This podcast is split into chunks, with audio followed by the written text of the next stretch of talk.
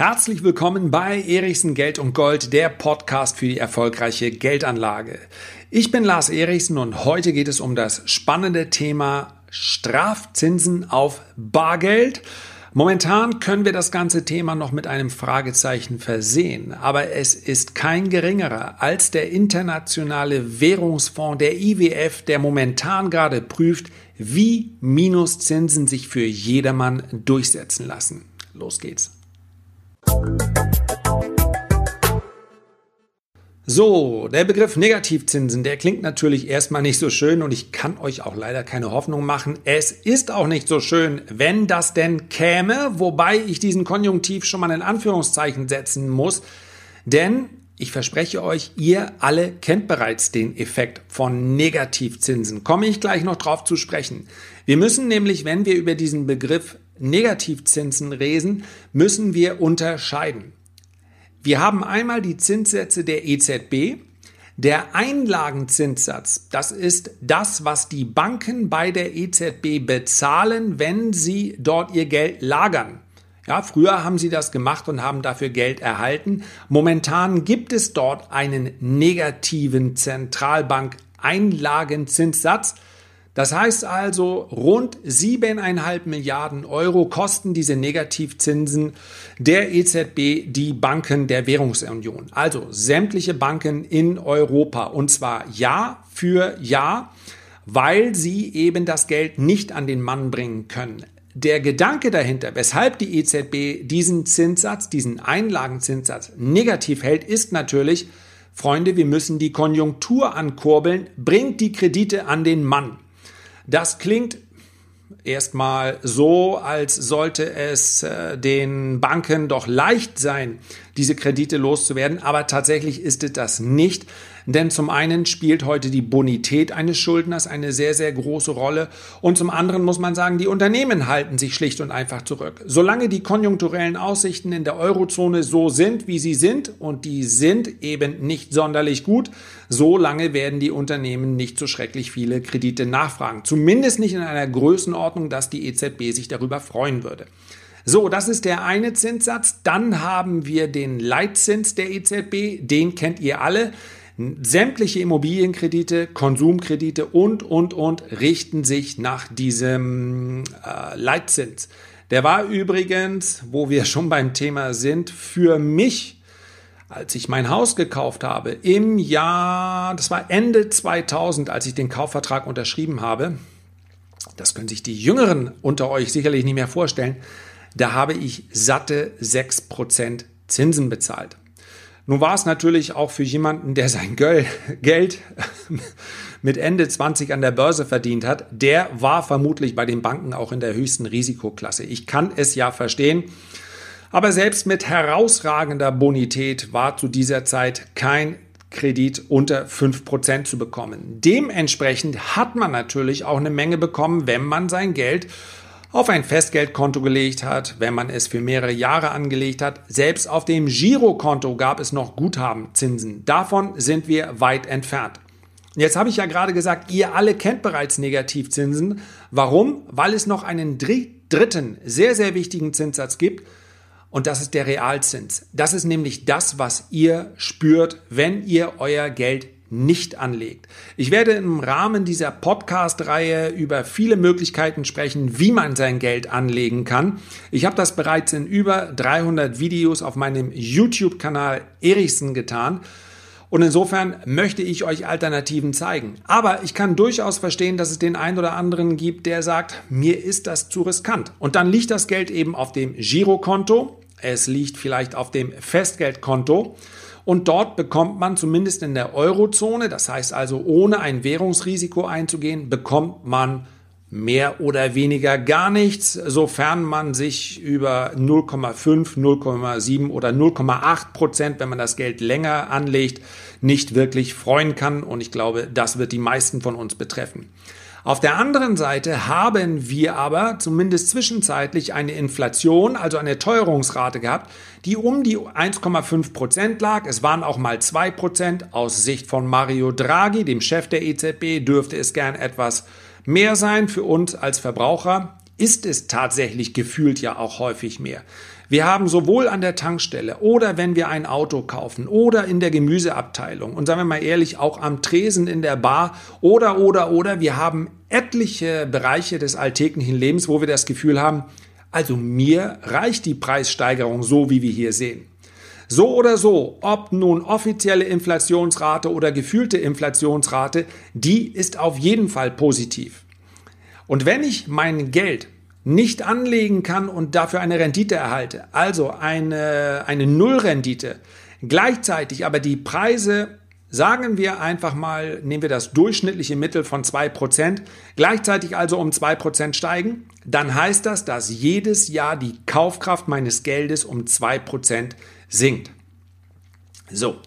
Und was hat der IWF jetzt gesagt? Der IWF hat gesagt, nun ja, wenn wir negative Zinsen auf Einlagen hätten. Einlagen heißt also, wenn ihr euer Geld zur Bank bringt, unabhängig davon, wie lange ihr es anlegt. Man unterscheidet von zwischen Geld auf dem Bankkonto und Geld, welches ihr in der Hand halten könnt, also Bargeld.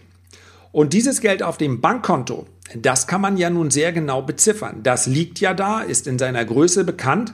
Und das kann selbstverständlich, das war ja auch schon mal Gedankenspiel der EZB, kann natürlich negativ versteuert werden. Das heißt also, statt einem Guthabenzins habt ihr einen negativen Zins. Am Ende des Jahres wird euch für Geld, welches auf dem Konto liegt, ähm, ein negativer Zins abgezogen. Aus 10.000 Euro 1% negativer Zins heißt, am Ende des Jahres liegen da noch 9.900 Euro. Der Gedanke war, und der ist natürlich auch logisch, wenn so etwas kommt, ja, welcher Trottel würde denn dein Geld dann noch auf, der, auf dem Bankkonto liegen lassen? Dann hebt doch jeder sein Geld ab und dann legt er sich das wieder unter sein äh, Kopfkissen oder er vergräbt es im Garten oder, oder, oder. Persönlich glaube ich übrigens, dass das bei ein oder zwei Prozent noch nicht passieren würde. Das heißt also, den Leuten ist die Sicherheit, die sie durch die Lagerung ihres Geldes bei der Bank haben, denke ich durchaus wichtiger als ja, ein, zwei Prozent, aber sicherlich bei drei, vier, fünf Prozent ist dann schon der Leidensdruck höher. Und da würde es vielleicht schon zu einem Bankenrun kommen. Das ist sehr schwer, so etwas zu simulieren. Also, wann aus einem friedlichen Volk ein Freund von ein, ein, ein Volk von Revoluzern wird, das ist tatsächlich schwer zu prognostizieren. Klar ist aber, der Trend ginge dann hin wieder zum Bargeld. Und nun hat der IWF, also der Internationale Währungsfonds, eine Studie herausgebracht, in der illustriert werden, wie man Minuszinsen für jedermann zu jeder Zeit durchsetzen könnte. Das heißt also auch auf Bargeld. Man will das Bargeld nicht abschaffen, denn gerade in der mittleren und nördlichen Eurozone ist der Zuspruch relativ groß. Ja, wenn wir ganz in den Norden gehen, Richtung Skandinavien, dann äh, müssen wir sagen, die Schweden bezahlen selbst beim Bäcker mit einer Karte. Dort sind also, spielt Bargeld schon keine allzu große Rolle mehr. Aber ja, es gibt natürlich auch viele Menschen, die sagen, ich möchte mein Bargeld behalten. Ich möchte auch etwas Anonymität. Also, anonym zu sein heißt ja nun noch nicht, sich in irgendeiner Form auffällig zu verhalten. Sollte man meinen.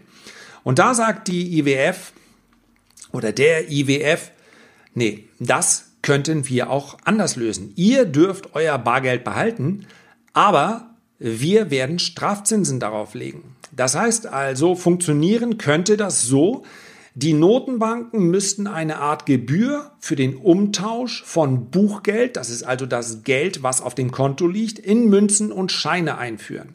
Und diese Gebühr hätten dann zunächst die Geschäftsbanken zu entrichten, wenn sie sich Geld von ihrem Reservekonto bei der Notenbank in Bar auszahlen lassen. Und das wiederum können die Kreditinstitute dann an Kosten an ihre Kunden weitergeben. Ja, da gibt es verschiedene Möglichkeiten, wie das gehen könnte. Also im Moment des Bezahlens oder im Moment des Abhebens oder, oder, oder. Das Gefährliche daran ist nur, dass solche Studien oft wie ein Testballon zu sehen sind. Das heißt, wenn der IWF sich darüber Gedanken macht, da muss im Hintergrund irgendetwas passieren. Die machen das nicht aus Jux und Dollerei. Und wenn sie es aus Jux und Dollerei machen würden, dann würden sie es nicht veröffentlichen. Das heißt, solche Studien, solche Gedanken werden dann immer mal losgelassen, vielleicht auf einer Pressekonferenz, mal in einem Artikel. Das jetzt war relativ breit gestreut. Man konnte es also in beinahe sämtlichen Nachrichten lesen, im Manager-Magazin, Kapitalmagazin und so weiter. Das ist also dann schon ein relativ großer Testballon. Und soweit ich das beurteilen kann, gab es so schrecklich großen Widerspruch nicht. Und last but not least würde ich eigentlich einen Gedanken noch darauf ähm, gerne konzentrieren. Warum überhaupt? Warum möchte sich der IWF mit den Menschen anlegen? Denn klar ist, dass solche Gedankenspiele natürlich zu Widerspruch führen. Was eine Zentralbank, unabhängig davon, ob wir über die japanische Bank of Japan sprechen, über die EZB, die Fed, also die amerikanische Notenbank, was alle Notenbanken unbedingt brauchen, das hat uns äh, die Vergangenheit gelehrt, ist Spielraum.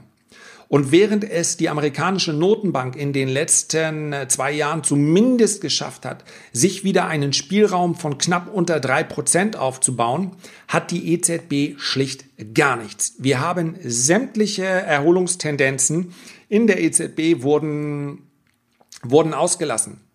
Das heißt also, es gab schon sehr viel früher von Experten den Vorschlag, ja sogar die Mahnung, die Zinsen zu erhöhen. Selbst wenn das in einigen Bereichen dafür sorgen sollte, dass Industrien auch mal unter Druck geraten. Denn seien wir mal ganz ehrlich, Raubtierkapitalismus ist das eine. Aber wenn wir in einem praktisch zinslosen Umfeld davon sprechen, dass Unternehmen es über Jahre hinweg nicht schaffen, dauerhaft Kredite, Entschuldigung, Profite, also Gewinne zu erwirtschaften, dann ist die Frage, wie nachhaltig so ein Unternehmen überhaupt sein kann. Oder ob es letztendlich sich nur um ein Unternehmen handelt, welches dann durch Subventionen und nichts anderes ist eine Nullzinspolitik, durch Subventionen zu überleben. Und hier ist natürlich für die äh, Zukunft dann doch einiges zu erwarten, denn wenn wir darauf schauen, dass wir gerade in Deutschland in der zweiten Jahreshälfte 2018 einer Rezession gerade mal von der Schippe so gesprungen sind, und wenn wir davon ausgehen, dass Deutschland nun wahrlich nicht zu den schwächsten äh, Nationen unserer Währungsgemeinschaft gehört, dann kann einem schon Angst und Bange ob der Zukunft werden. Denn tatsächlich, was soll die EZB jetzt machen? Kommt es also zu einer Rezession in Italien? Sehen wir diese Rezession schon? Ich sagte es, im vierten Quartal hatten wir in Deutschland ein Nullwachstum, industrielle Produktion, hundsmiserable Daten, schlechtester Januar seit der Finanzkrise. Das heißt also, wie soll sich die EZB in diesem Umfeld verhalten? Ein Zins bei Null bedeutet, die EZB kann nicht groß reagieren, es sei denn, und hier sind wir wieder bei dem Ausgangspunkt angekommen, es sei denn, sie denkt im großen Maße über Negativzinsen nach. Das möchte ich euch einfach mal als kleines Gedankenmodell heute mitgeben. Bitte lasst euch nicht bange machen. Schaut bitte bei der nächsten Ausgabe wieder rein. Ich werde gleich im kommenden Podcast besprechen, wie man als privater Anleger aus meiner Sicht darauf reagieren kann, wenn sich so ein negatives Umfeld im Bereich der Zinsen wirklich durchsetzen würde. Vielen Dank für das Zuhören. Bitte abonniert meinen Podcast, denn in der nächsten Woche geht es ganz konkret um das Thema, wie schütze ich mich denn vor negativen Zinsen? Über eine positive Bewertung würde ich mich freuen. Bis zum nächsten Mal. Herzliche Grüße, euer Lars.